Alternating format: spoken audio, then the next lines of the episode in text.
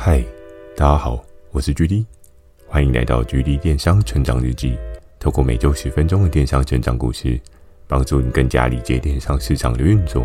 Mr. Buzz，近期 GD 有加入订阅的赞助计划。如果觉得 GD 的内容有帮助到你的朋友们，想要特别支持我的，也可以前往订阅赞助哦，支持我说出更多好的电商相关内容。如果有想要询问的电商相关问题，欢迎大家寄信到秒算的 mail，或者可以在留言板留言给我。First Story 要推出新的语音留言功能，期待大家可以给我更多不同的建议。好的，我们正式进入今天的主题。今天这一集呢，要延续到某一集的后续哦。这一集的主题是地震喷发的黄金故事。嘿，最近地震是不是很频繁呢？对不对？在电商当中，时常都会有像这一些地震喷发的黄金故事哦。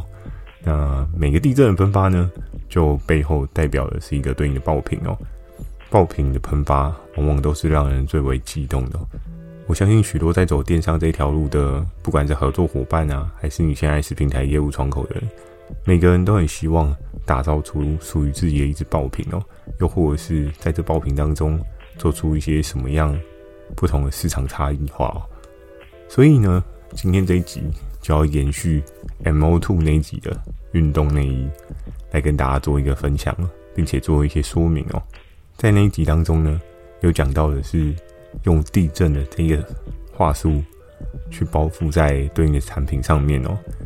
我们都知道，同一个商品在市场上面都会有很多不同的需求，就关于像是内衣这一个区块呢，也是会有各式各样不同的需求。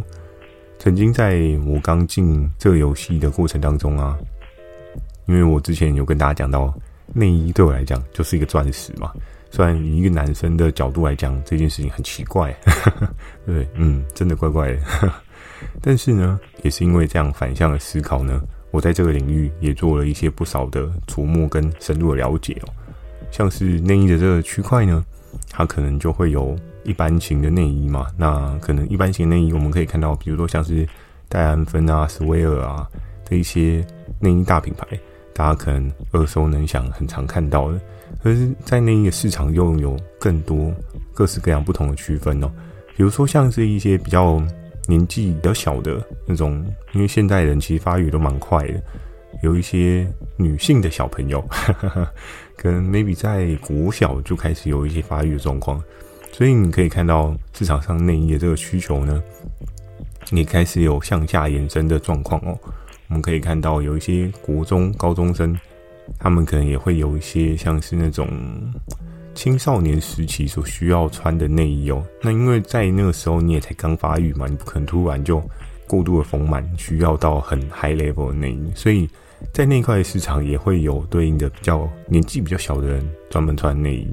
那在这一块的内衣市场上面呢，往上延伸，可能国中、高中到大学出社会都会有不同的内衣的需求，运动内衣只是其中一块的碎片化而已。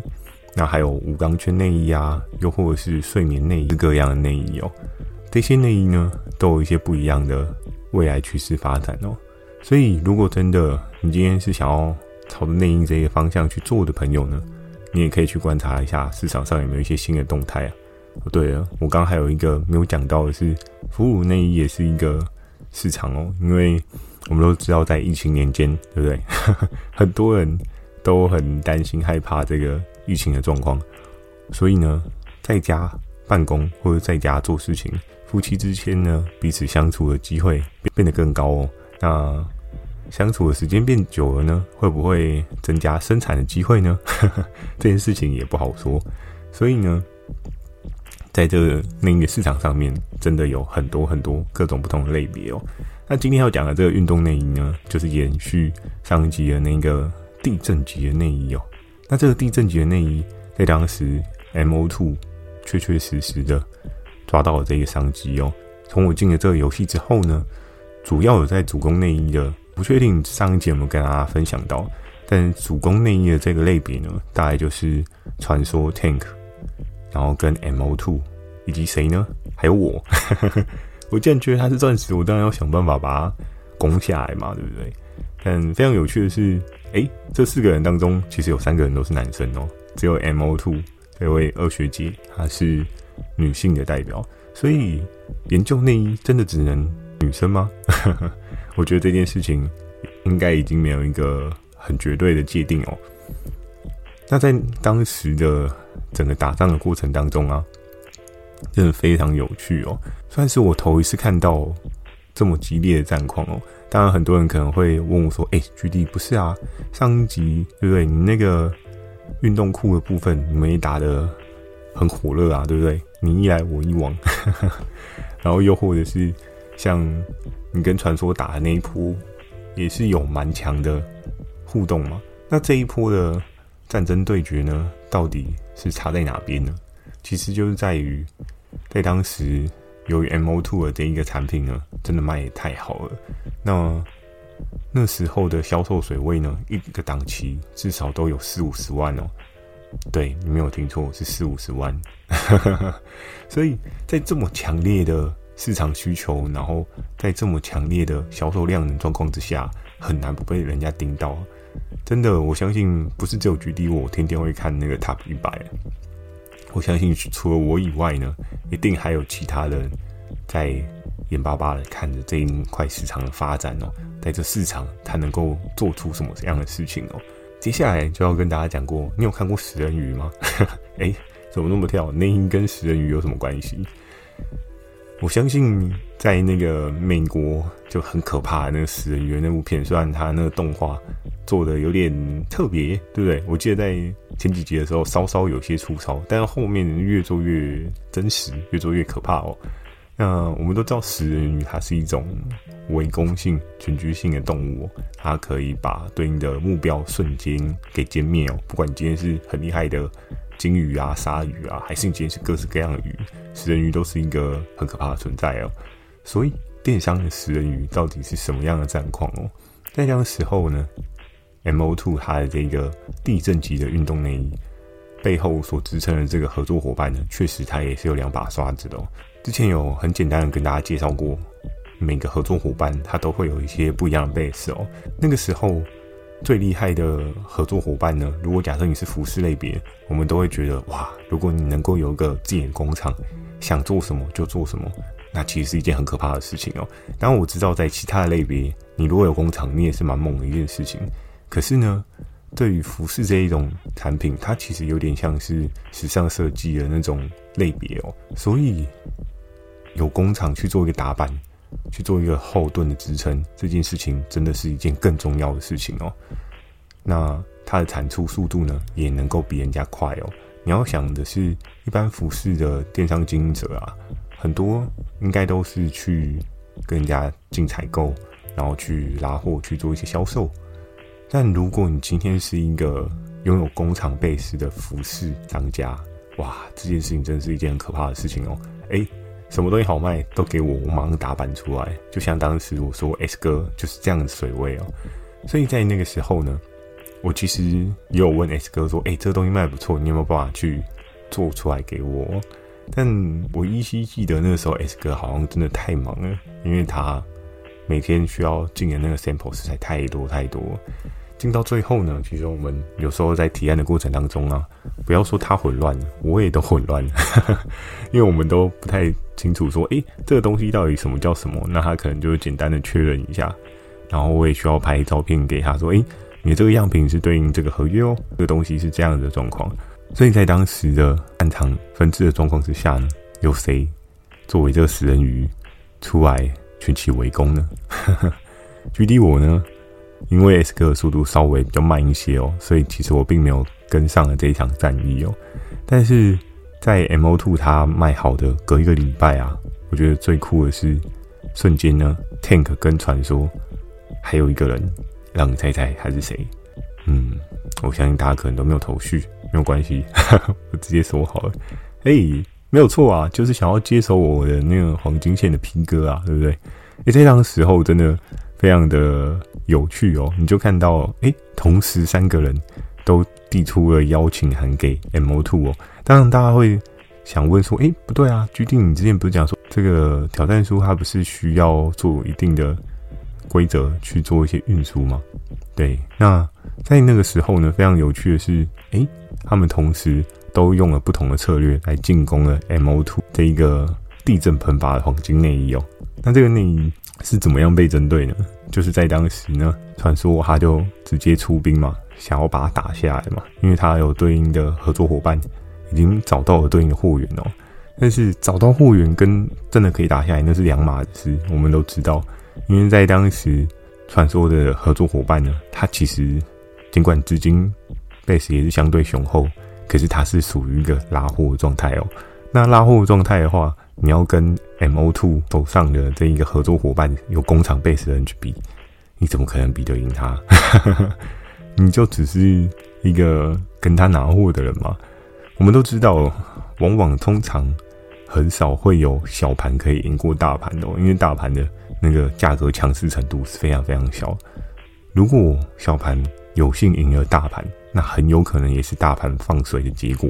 他可能想说自己不要这么辛苦的去，所以在那个时候，传说跟 MO2 的对决，经过了你一来我一往，然后当然中间也有夹杂 Tank，偶尔会去做一些制衡哦。那我们可以看到呢，对应的销售水位呢，跟它对应的利润空间呢，真的到一个很可怕的地步哦。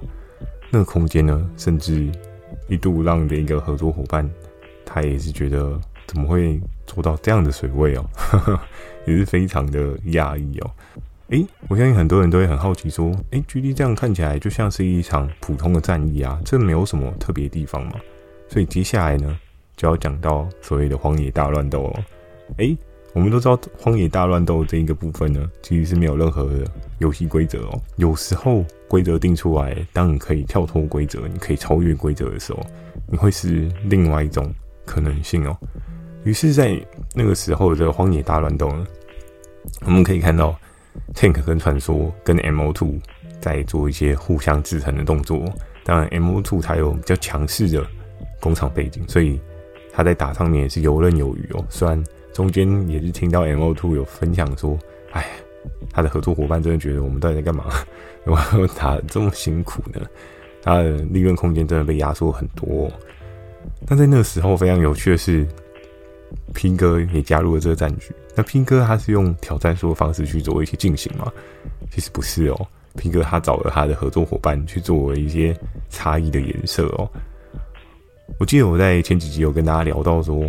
如果当后面 QC 他对于一些颜色啊、类似款的判定啊，他可以有一些不一样的想法。但在那个时候非常有趣的是呢，确实就有这样的状况哦。拼哥他的合作伙伴呢，可能因着对应的这个地震喷发的运动黄金内衣呢，它可能有一些不一样的设计、不一样的色系，又或者是背带啊、绑带啊，或者是一些细节上面的差异，诶。不小心的呢，也被放进了这个战场里面哦。所以在当时候呢，我在看整个轮廓跟整个打仗的过程啊，我就觉得哇，怎么这么刺激？MO2 真的是一个后有追兵，前有敌人的那种概念哦。就是他要面对两个重量级的超强敌人的状况之下呢，还不免俗会被皮革补刀哦。所以在我们当时的游戏规则当中啊，真的是一件非常刺激的事情哦。有时候真的会跟你讲说，诶，没有关系，有什么问题我可以帮你。但是在后面会不会因为了一些利益的需求，所以有些人还是选择了进攻？那在这一次的状况之下呢，当我不确定 M O Two 跟 P 哥他们的状况是怎么样，只不过确实也是让我看了一场不一样的赛局哦。我相信很多人一定会很好奇，问说：“诶，GD，那这样打的过程当中，M O Two 它的销售有没有一些水准上面的消失哦？”我发现在这个单一的销售上面啊，整个利润比真的是一个爆棚的状态哦。因为你一来我一往的互相的挑战数的制约啊，所以导致了这个产品它的利润比也到了一个无以复加的状态。那那个时候呢，最后的赢家是谁？我相信应该很多人。都很好奇哦，最后的赢家呢，没有错，其实还是 MO2，因为它的这个产品有一个先天优势，再加上相对资源挹注已经在它身上，然后呢，更可怕的是它的利润比真的是高到一个无以复加吓人地步哦。那这个数字呢，我也不太方便透露，就不说了，让大家自己去猜想，你可以各式各样的发想，对不对？所以在那个时候，你有很强的资源，再加上你有很强的利润比，这个产品呢，多半对于电商平台绝对会非常的爱哦，就是能够多赚钱，何乐不为？Why not？对不对？就跟大家在经营电商是一样的概念哦。但是在整个制度下面呢，你觉得谁是最后的赢家呢？反而觉得 P 哥赚到了很多，因为他做了这种旁敲侧击的方式去卡比类视频，然后去说一些。对应的制衡，他也从中原本可能有破百万的营收都是 MO Two 了，他可能也捞到了十万，可能快要二十万。那对于整个游戏规则的竞争态势呢，也是有一个不一样的分歧点跟发展哦。我们也可以看到说，哦，有时候你今天不是跟人家正面冲突，或许也会有一些不一样的市场上面的效应哦。所以呢，我觉得在做电商的过程当中，真的不要太过局限于规则是怎么样，因为有时候当你跳脱规则，你会发现其实还是有其他的方法哦。千万不要对你自己做的产品感到失望哦。那当然很不幸的，你选到了一个市场上面那种需求几乎是零的产品呢。诶，这个你还是要果断逃生呐，对不对？就你可能没有研究好需求，所以就是在我每集。的内容当中，我也很常跟大家强调到的是，先研究好需求，你再去找到对应的产品，那你的电商的路程呢，绝对会活得更加精彩哦。好的，今天这一集呢，就分享到这边。喜欢今天的内容，也请帮我点个五颗星。如果想要询问的电商相关问题，我欢迎大家寄到描述栏的 mail，或者可以在留言板留言给我。Firstory 有推出新的语音留言功能，期待大家可以给我更多不同的建议。好的，今天这一集的问题呢，是想要来问问看看大家。哎、你有没有曾经背负受敌的经历？因为我相信，在不管你今天是做电商也好，还是你没有做电商也好，你的生活当中应该都会有一些背负受敌的经验吧？还是说，嗯，你是一个很 peaceful 的人，完全没有跟人家 fight 过？哎、那你也可以帮我留言，留个 peace，对不对？世界和平嘛，我们来看看有多少 peaceful 的人。也非常期待大家可以分享你自己一些不一样的电商路程经历哦。我相信你有做电商被人家 fight 的机会，应该也都很高吧？嗯，还是你真的很厉害？那你可以教我几招，反过来变成你教我这样子。好的，记得锁定每周二跟每周四晚上十点的《GD 电商成长日记》，祝大家有个美梦，大家晚安。